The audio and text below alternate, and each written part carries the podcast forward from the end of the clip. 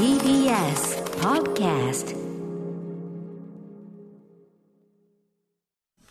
時刻は6時30分になりました。3月16日火曜日、TBS ラジオをキーステーションにお送りしているアフターシックスジャンクション。はい、えー、パーソナリティの私、ライムスター歌丸です。本日は所属事務所会議室からリモート出演しております。そして、火曜パートナーの宇垣美里です。さあ、ここからはカルチャー界の重要人物を迎えるカルチャートーク。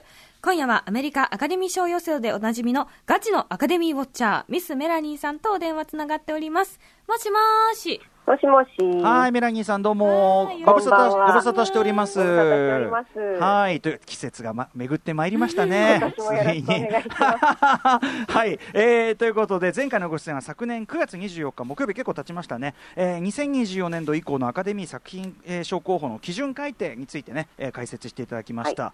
ということで、今夜はどのようなお話をしてくださるんでしょうか？はい、えー昨晩発表されました第93回アカデミー賞ノミネート作品の感想をお話ししたいと思います。はい、宇垣さんが激しくメモを取る準備をしており勉ます。強させていただきますよ。ろしくお願いします。よろしくお願いします。After Six Junction. アフターシックスジャンクション、この時間はカルチャートーク。今夜のゲストはアメリカアカデミー賞予想がライフワークのガチのアカデミーウォッチャー、ミス・メラニーさんです。はい、メラニーさん、改めてよろしくお願いします。よろしくお願いいたします。いします。はい、ということで、ミスメラニーさんご紹介を宇垣さんからお願いします。はい。TBS ラジオ、ジェーン・スー生活は踊るのパーソナリティ、ジェーン・スーさんの高校時代からの友人で、某映画会社に勤める会社員。2000年からアカデミー賞予想を始め、今年でキャリア21年目を迎えました、生粋のアカデミー賞予想マニアでいらっしゃいます。去年1月には初の著書、なぜオスカーは面白いのか、受賞予想で100倍楽しむアカデミー賞を正解写真書から発売されております。これはもう売れに売れましてと言いましょうか、本当にあのアカデミー賞ウォッチャーとしてね、もうなんていうか、説明不要というかね、いね以前、あのジェーン・スーさんにね、悪友ジェーン・スーさんとあの常に付き添いにつきついてきてもらったのが、もう遠い昔のようですね、これね。実際結構もう昔になりましたね。本当に昔だけどね。はい、ということで、えーとまあまあ、やっぱりね、あのアカデミー賞、えー第93回アカデミー賞のノミネート作品が、まあ昨日発表されたということで、はいぜひ、はい今日はこちらの分析を伺いたいんですけども、はいはいあの宇垣さんはね、今年はもそう完全にオフィシャル仕事が待ってますから。4月26日月曜日、ワーワーで放送されます授賞式の中継の案内役、務めさせていただきますので、勉強させてくださいあとっても楽しみにしてます。だって。あのメラニーさん、やっぱ会社休んでさ、はいそのまあ、見る体制じゃないですか、一日で恒例のね、うんうんまあ、だから宇垣さん、宇垣さんを見るわけですよね、ある意味ね。そうです、そうです。私もいます4時間ぐらい見てます。すいません、頑張ります。よろしくお願いします。えーではでもね、あの我々のこう我が軍にメラニーさんがいてよかったということですから、これはね。本当にはい心、強いです。ということで、まずノミネートの中身を伺う前に、やはり今年はその新型コロナウイルス、ねはいまだまだこの猛威を振るってる中で、うんそのまあ、式典とかね、そのもろもろ影響というのはどんな感じですか、影響やっぱりすごくたくさんありまして、まずあの授賞式がいつもだったら2月の終わりにやるのが、はい。えー、と4月の25日現地時間、26日日本時間に、まあ、あの遅延になったということが一番大きいんですけれども、それにも遅れてる。うん。そうそれに伴ってあのいろんなその今年に限ってということで、うん。条件みたいなものがその候補作品になる条件っていうのが、はい。えー、と今年限りで変わりまして、うんまあ、例えばその本来であれば1年間に公開された作品なので12月31日までに公開されてなくちゃいけないっていうのが2月28日まで、ああ。の2ヶ月延期されたりとだいかぶ、。だいぶひね、広がってますよね、そうなんですよ、ん。それで、まあ、そのせいで、いつもだったら1月のまあ中下旬にあの発表になるノミネーションも、うん。えー昨日3月の15日ですか、に発表っていう、まあ、2ヶ月近く遅れて、はい。まあ、だから、すべてがちょっと2ヶ月とか6週間とか、そのぐらいずつ、あの後ろ倒しになってるっていうのが、はい。あの一番大きいですし、うんうんそれからその条件がちょっと緩くなったというか、結局、そのコロナで劇場が閉まってしまっていたっていうところで、公開できない作品っていうのがたくさんあったんで、そうすよね。あの配信での公開っていうのが公開と認められたりとか、はい。それから本来であれば、そのロサンゼルス郡の劇場で、まあ、商業劇場でうん。7日間連続で公開されないといけないとかっていうのが、あの規則としてあるんですけれども、うん今年に限りそれが、えーロサンゼルスだけじゃなくって、うん。まあ、他の大都市のニューヨークとかサンフランシスコとか、まあ、はい6都市の、どこかで公開されればいいよっていうことになったりとか、うんはい。それから、まあ、その劇場の形態も普通の劇場じゃなくて、うん。ドライブインシアターでもいいよとか、とにかくまあ対策でね、ドライブインシアター見直せたりしますからね。そうですね、んそういうふうにこうゆ融通を聞かせるというか、はい。かなりこう今年はゆるゆるい、はい。あの条件にうん。なっていたっていうところが、かなりあのコロナの影響としてはありました。うん。まあ逆に言えば、これだけ条件を緩めないと、もう球も揃えられないっていうか、そうですね。そんぐらいの感じかもしれないですよね。そうそうそう、まさにそんな感じでした。うん、でそんな中ですね、まあ、ノミネートが発表されましたがこれ発表、えーメラニーさんリアルタイムで見ていたんですか？あの見て、まあ、み見たといえば見たんですけど、私、そのそれこそ1ヶ月、2ヶ月遅くなって、さ3月になってからええのノミネーション発表って初めてだったので、はいはいはい。ちょっとですねあのじ、時間がサマータイムになっていることを計算に入れてなくて、あのサマータイムなんだよ。10時台だと、いつも10時台なんですよ、はいはい。はい10時半ぐらいなんですよ、うん。昨日9時半で、何気につけたらもう、あのリ結構過ぎちゃって。ードアクターでした、うん。最後のもう終わりじゃねえかって3部門ぐらいしか見れなくて。えーしょうがないから、即座にその後 YouTube で見ました。うんうんうん。これでも世界中にそのうわーってなってる人いるってことよね。サマータイムなんだってね。そうです。であも、ー日本ってサマータイムないけど、はいはい。サマータイム多分ある国の方が結構多いじゃないですか、ヨーロッパとかでも。まあ、もちろんアメリカと同じサマータイムじゃなかったりするんですけど、うんうん。はい。だから、あの、日本人は特に疎いですよね、サマータイムには。なるほどね。そうかそうかそうか、はい。そこもまああの今年ならではの特集上。はい。でですね、えーどうでしょう？ラインナップを見てノミネート感想というか。そうですね、あの一番やっぱりこうき気になったというか、うん。印象的だったのは、はい。あの強い作品がないというか、やっぱりいつもに比べてこう全体的に弱いですね、ラインナップが。あの地味というか。作品賞の地味というか。ん。これやっぱりそのまずうん。対策のね、その公開がどんどん次から次へと延期になってるのもあるでしょうし、うんまあ、うん。去年だったら例えば「パラサイトどこまで行くんだ」とかね、うんいろんな盛り上がりポイントありましたもんね。そうなんですよ、やっぱりこう公開されてないっていうことは、そのう分、話題に上がってないっていうことで、で特にその公開だけじゃなくて、例えば映画祭とかも去年ははい。オンラインになっちゃったりとはい。か、カンヌ映画祭は中止になっちゃったりとか、うんうんうんうんそういうふうにこう映画の話題っていうのがこう全世界的に盛り上がるみたいなのがうんうん。すごく少なかったんですね。そうか。なのでやっぱりこう、は結局みんな配信で見たものが、まあ、あのメインで上がってきてるっていうところになるんですけれども、そうか。うん。そうすると本当にその話題性みたいなのが、うん。あの少ないので、はい。まあ、決め手に欠けるというか、はいはいはい。昨日本当にその作品賞でノミネートされた、まあ、まず10作品まで選べるのに8作品しかノミネートされなかったってこともそうですし。そうでうん。8分の中で、えーっとデイビッド・フィンチャーのマンクだけが、はまあ、一応その、ノミネートの数としては10部門ということではいはい。多いんですね、うん。ぶっちぎりで多いんです。ね。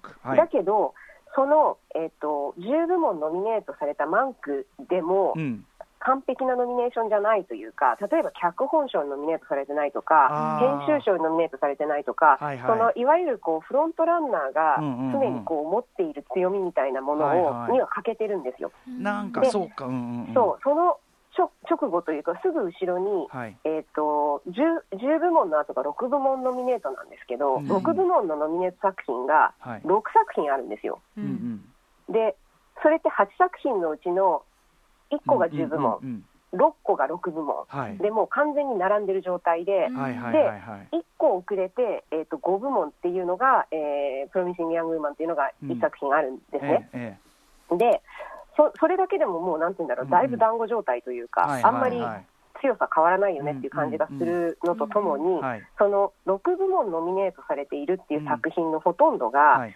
それこそあの何かしらこう強みに欠けてるっていうか、例えば編集賞ノミネートされてないとか、監督賞ノミネートされてないとか、うんうん完璧にノミネートされてるっていうのは、うんノマドランドしかないんですね。なるほど。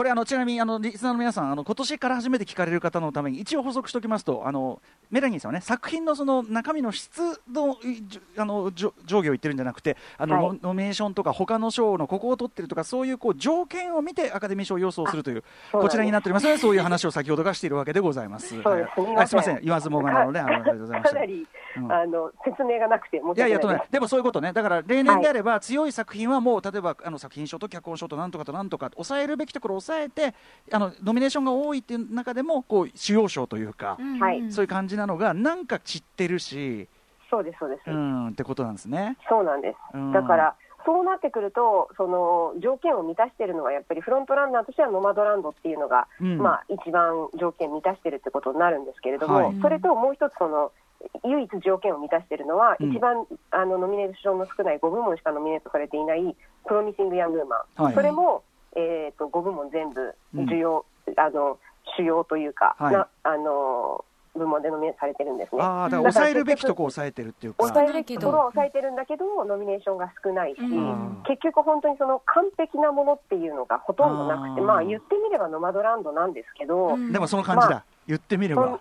そんな感じです、なのでか、それがやっぱりすごく一番強いっていうふうにも、まあ、今のところフロントランナーではあるけれども、うんうん。なんていうんだろう、何かのきっかけですぐに変わってしまうぐらいの程度の強さ。なるほど。でしかないっていうところが決め手にかける。うんうん。そうなんです。決め手にかける8本だなっていうのが一番昨日、うんうん。あの印象に残ったことでしたね。これまでそのメラニーさんの予想だと他のその事前の映画賞ゴールデングローブとか、うんうん。あのこええー全米批評家賞とか、うん。そういう、はい。そういう流れで言うとどうなんですか？そのそれも加味してもやっぱり同じようなことですか？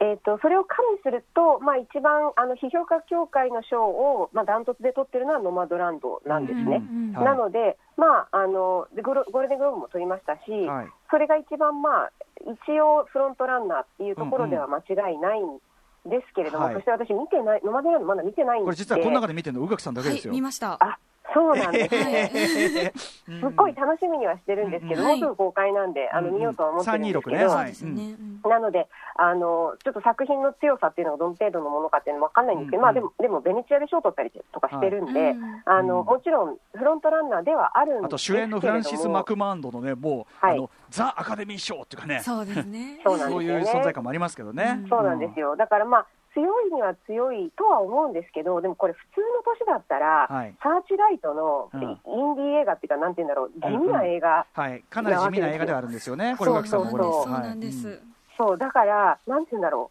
う、そそれがフロントランナーみたいなところがかなりあのあって、このだから並んでる作品見ても、これだからネットフリックスとかのね、その配信作品の、これいいとこでもあるんだけど、最近のハリウッド映画ではなかなか作られないタイプの渋い、渋いこうむ中間映画というか、そういうものがいっぱいあって、あうん。これだから映画ファンはむしろ今映画館で見られないものが、あのネットフリックスとかでこそ見られるからいいんだって言ってるけど、まさに良くも悪くもそういう渋い、渋いですね。小さい渋い作品みたいなうん、のが並んでる感じしますよね、やっぱね。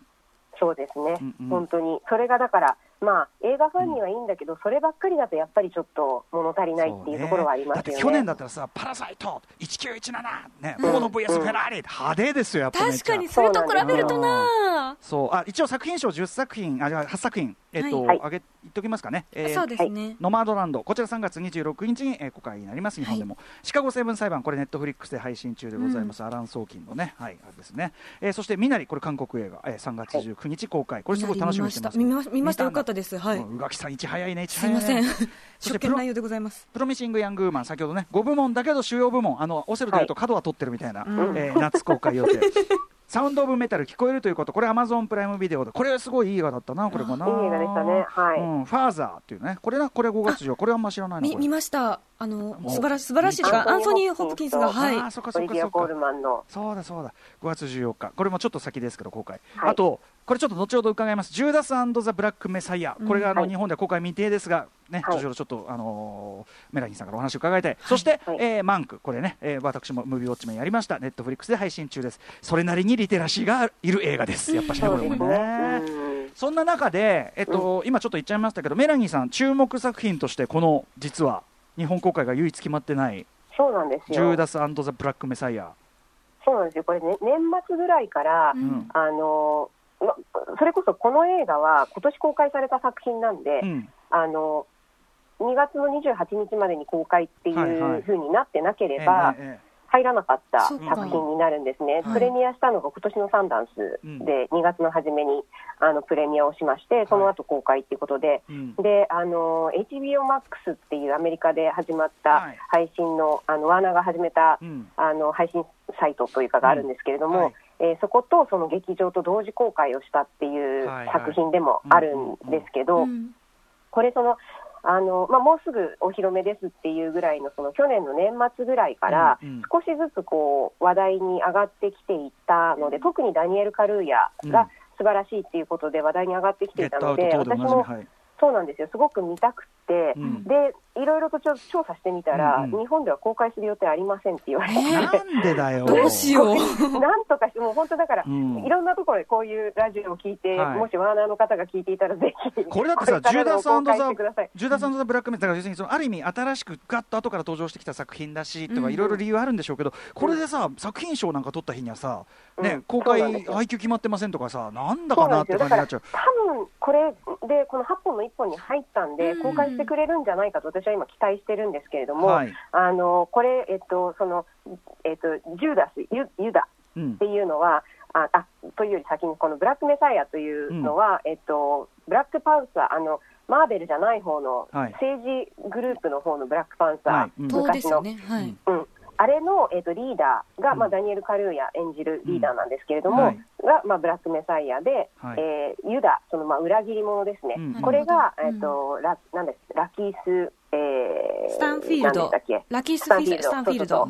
そう彼が、これ、2人ともあのゲットアウトの2人なんですけど、うんうんうんあの彼がその、えっと、FBI のあの、えっと、おとり捜査というのかな、はい。まあうんうん。みたいな感じのそのうん。エージェントで、えーまあ、裏切り者に当たるユダうん。の役っていうことで、まあはい。はい2人があの一応、しまあ、というよりも多分そのラキラキー・スタンフィールドの方方が、うんうん。えっと、主役うんうん。はい。で、まあ、ダニエル・カルーヤが、うん。まあ、暗殺されるじゃない、なうん。ダニエル・カルーヤというかそのブラックパンサーの,、うんうんうん。あのボスが暗殺されるっていうのの、まあうん。そのダニエル・カルーヤはいに対する、まあ、ユダっていうような関係性の作品ですっごい面白そうで,、はい。でしかも本当にそのサンダンスでお披露目されてからのその後のこう注目のされ方とか、うんうん。ゴールデングローブも助演男優賞取りましたし、一気にこの短期間でもそうなんですよ、うん。一番なんかこう勢いがついている感じの作品なんで、うん本当に早く見たいんですけど、あとご時世的にもね当然。そうなんですねよ、あのフィットしてるでしょうしね。そうそう、うんうん。だから、すごく見たいんですけど、まあこれお聞きの今のところ予定がない。業界聴取率高いという評判のこちらの番組お聞きの皆さんね見たいです。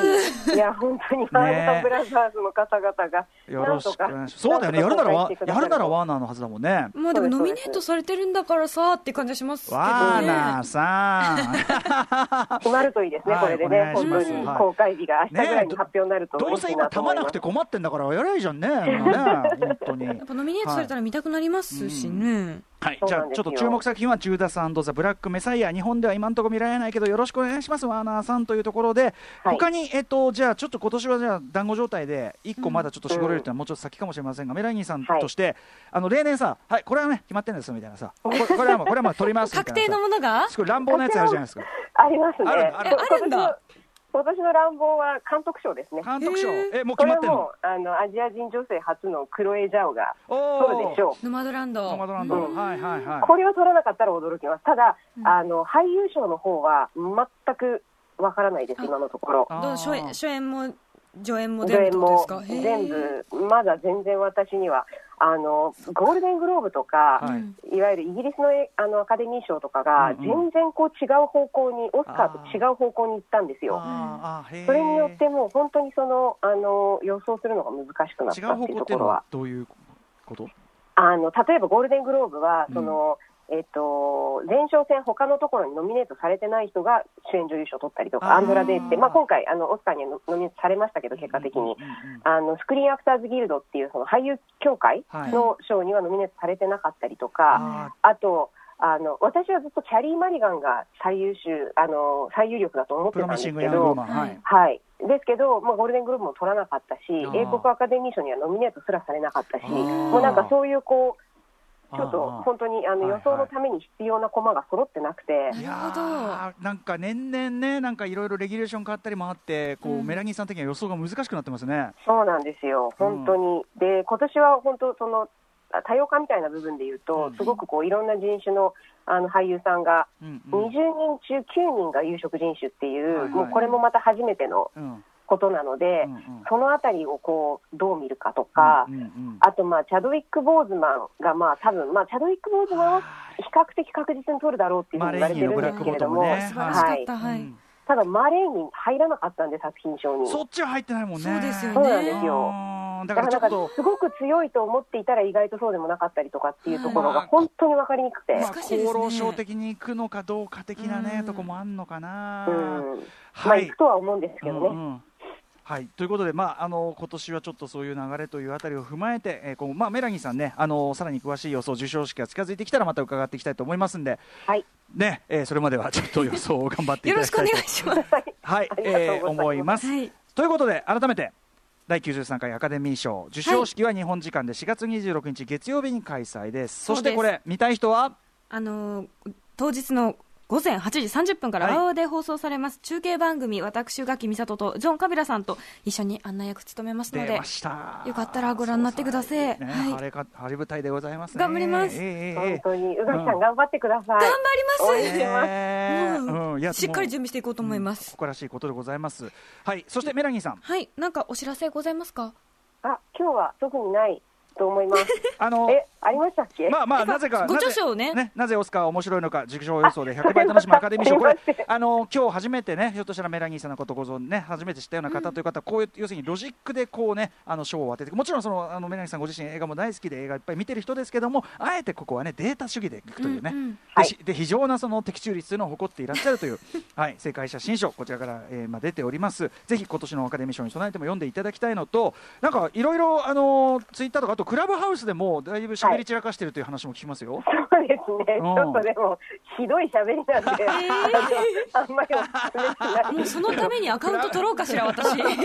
ねまあ、クラブハウスそういうもんだからね。プライベートで話したらそうですね。はい。うん、。そこででも同じねその同行の人たちと煮詰めた論がねまたねはい。はい面白いわけですから、はい。えーこの番組でもまたじゃあちょっと近づいたらお声掛けしますんでよろしくお願いします、はい、ありがとうございま。お願いします。よろしくお願いします。ここまでのゲストミスメラニーさんでした。ありがとうございました。ありがとうございましたざいました。はい。明日のこの時間は電子念仏機通称ブッダマシン収集家ハオハオハオさんが登場ですなんとハオハオハオさん日本で初のオリジナルブッダマシンついに完成させました明日鳴り響かせます.